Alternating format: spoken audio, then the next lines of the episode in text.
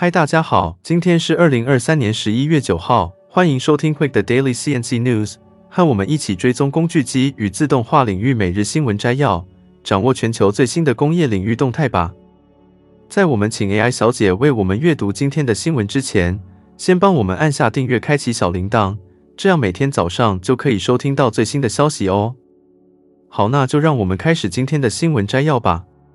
让我们看到第一则，我们将聚焦于一则关于中国经济的新闻。据美国媒体《纽约时报》报道，中国已经启动了一项新的经济计划，该计划旨在增加对制造业的投资，同时无意出手救房市。根据报道，近期的数据显示，中国国有银行已经开始不断减少为房地产行业提供贷款，这是自2005年以来的首次减少。这样的贷款减少意味着更多的资金被投入到制造业，特别是电动汽车和半导体等高速增长行业。在此之前，中国的银行系统每年向房地产行业注入数千亿美元的贷款。然而，到了今年九月，过去十二个月里，未偿还的房地产贷款总额有所下降，银行减少了向开发商提供的贷款，家庭也开始还清房屋贷款。同时，新的房屋贷款数量也在下降。报道指出，中国房地产业危机的根本问题在于长期以来的借债驱动投机行为，导致房价达到与租金或家庭收入不成比例的水平。政策制定者几年前已经开始限制对房地产行业的贷款，这加剧了房地产行业的衰退。然而，政策制定者现在似乎不愿意再次通过大规模的住房贷款来拯救房地产。产市场报道还提到，银行向工业企业提供的净贷款额从二零一九年前九个月的六百三十亿美元增加到今年同期的六千八百亿美元。这些增加的贷款部分用于发展半导体行业、电动汽车制造和造船等领域。然而，报道警告指出，这种做法也存在风险，因为中国的工厂长期以来一直面临着供过于求的问题，生产能力超过国内。市场需求加大，制造业可能导致出口增加，引起贸易伙伴的反感。报道强调，中国政府的增加对其他行业的投资，特别是制造业，显示出他们不打算挽救国内负债高企的房地产市场。目前，约占中国国内经济四分之一的建筑和住房行业正受到房价、房屋销售和投资急剧下降的影响。报道表示，中国对其他行业的投资增加可可。能有助于刺激未来的经济增长，以一定程度上弥补房地产行业的困境。然而，专家也警告说，房地产行业还未触底，中国面临的挑战相当严重。总之，中国的经济政策转向制造业投资，将对国内经济和房地产市场产生深远影响。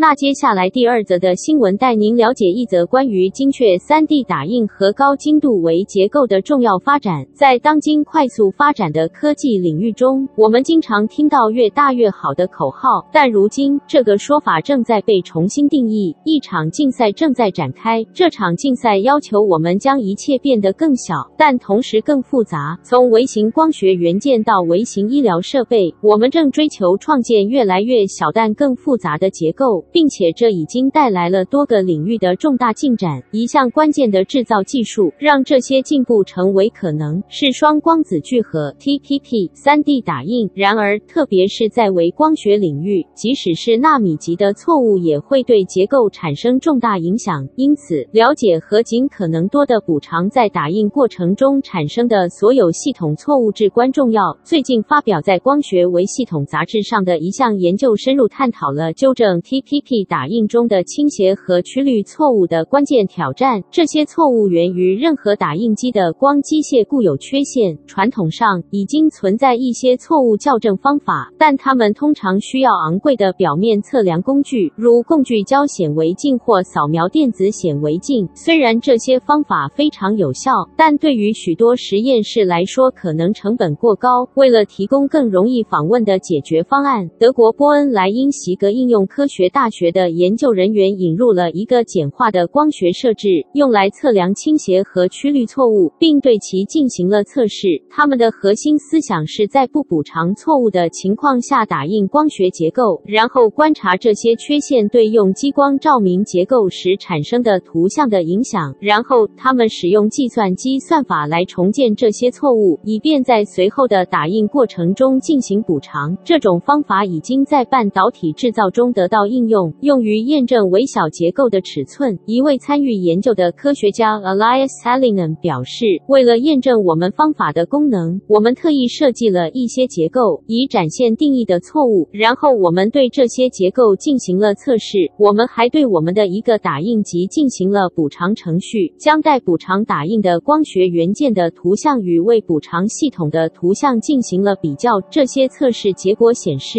研究团队成功地重建了清斜和曲率错误，而相关的不确定性低于研究人员所预期的错误水平，特别是他们达到了惊人的精确度，将倾斜错误降低到每一毫弧度一点一 mRad。这个精确度可用一个声法直径大小的角度变化来形容。当研究人员比较未补偿打印的图像与经过补偿的打印图像时，他们观察到噪声明显减少，进一步凸显了他们的方法对提高微结构值质量的重大改进。这项研究引入了一种经济高效且精确的方法，用来纠正 TPP 打印中的倾斜和曲率错误。这种方法具有低不确定性，对于那些认为传统的错误校正方法成本过高的实验室和研究机构来说，提供了一个实际可行的解决方案。通过简化 TPP 打印流程，这种方法扩大了对各种研究人员的可访问性，从而促进了微光学、医用技术和为机械元件等重要领域的发展。这一突破性研究有望推动为结构制造领域的进一步发展，并将为我们的科技世界带来更多的创新和应用。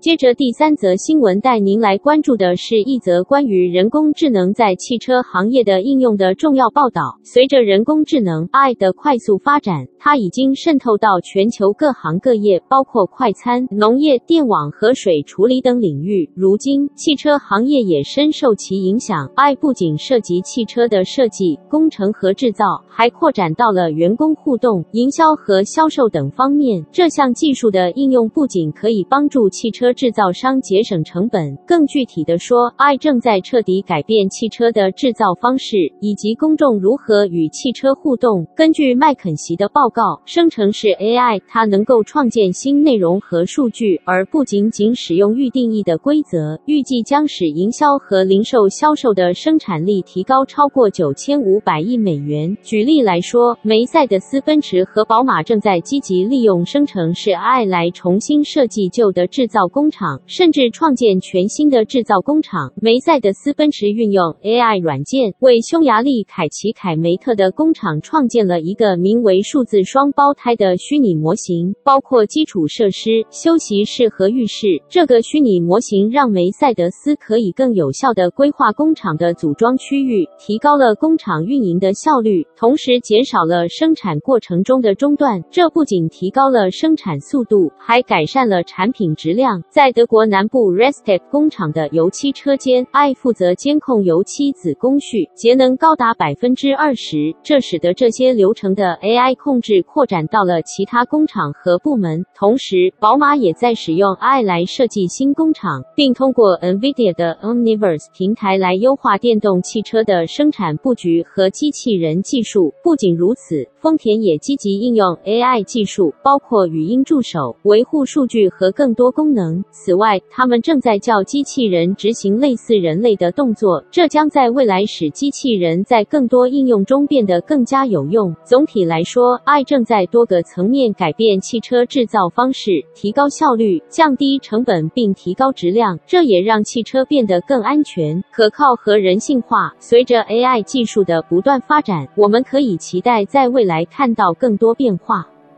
紧接着是第四则新闻，将带您关注一则关于进化中的机器人触觉感知技术的报道。在现代机器人技术中，触觉感测器扮演着一个极为关键的角色。这些感测器必须具有高度的稳健性，能够承受重复的外部刺激，并在各种情境下提供可靠的输出。例如，想象一下一台用于电子商务的相减机器人，其触觉感测器每小时可能需要经历上千次的操作循环，对于这些机器人来说，感测器的可维护性和更换成本是一大考虑。但是，随着技术的不断进步，我们已经看到感测器价格大幅下降。从早期昂贵的加速度计，到现在您可以以相对低价购得高品质的感测器，这使得触觉感测技术变得更加可负担，同时也为机器人技术的发展打开了新的可能性。在二十世纪三十年代初，一个加速度计售价高达四百二十美元，相当于今天的一八二七美元。而如今，您可以以不到一点五零美元的价格购买单个三轴 MEMS 加速度计。触觉感知在机器人技术中有多种多样的应用，不同的应用需要不同的感知特性，包括时空解析度、感知范围和灵敏度。举例来说，机器人的躯干和手臂上的触觉感知可能能被用来检测碰撞或判断人的意图，而在机器人的掌心和手指上，触觉感知则是为了帮助操控和操作。因此，开发一个既可扩展又多功能的触觉感测器成为了一个核心挑战。然而，一个触觉感测器的可靠性和耐用性至关重要。感测器应能够多次承受相同的刺激，但外部因素如温度变化和电磁干扰可能影响感测器的性能。此外，感测器的耐用性也取决于其预期使用情境和成本。因此，寻找经济实惠且高效的触觉感测器解决方案变得至关重要。作为全球知名的技术和制造中心，台湾有机会在触觉感知技术的研发和生产方面取得领先地位。通过加强研发投资、培育专业人才以及建立跨产业的合作，台湾可以创建更高效、更经济和更创新的触觉感感测器。此外，台湾的制造业也可以利用这些先进的感测技术，为全球的机器人和自动化产业提供解决方案，从而巩固其在全球市场上的领先地位。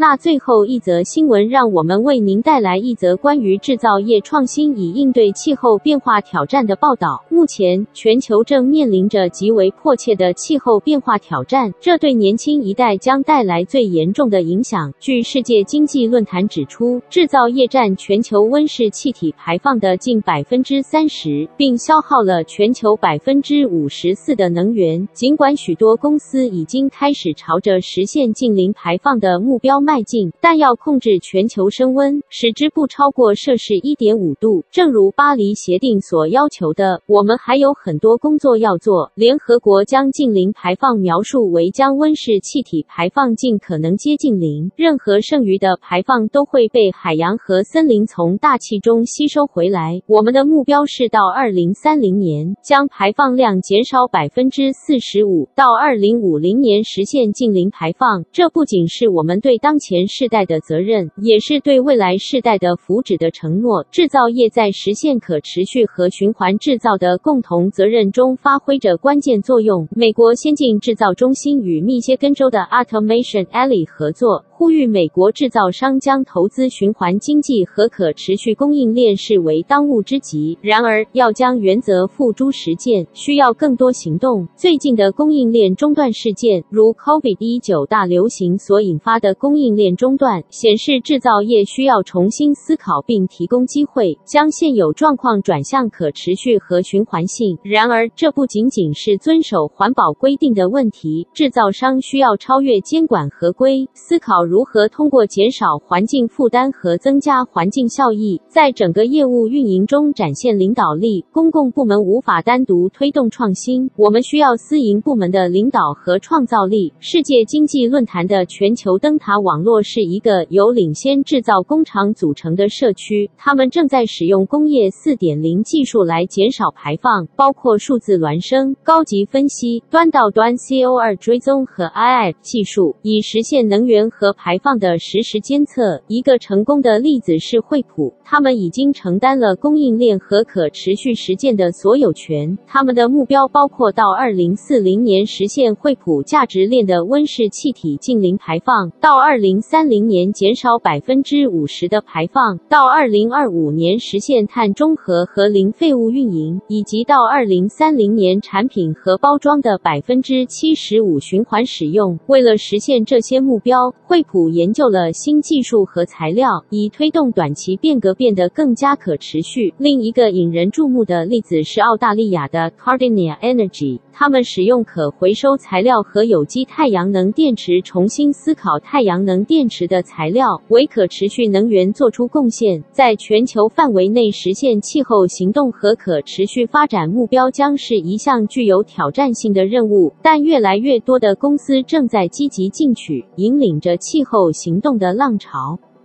这就是今天早上的 TCMIC Daily CNC News。工业自动化正不断发展，敬请关注我们的节目，我们将继续为您带来最新的科技动态和行业资讯。如果你喜欢今天的节目，请给我们一个五星好评或按赞，并在留言中告诉我们你想了解哪些其他有趣的新闻。祝您有个美好的一天。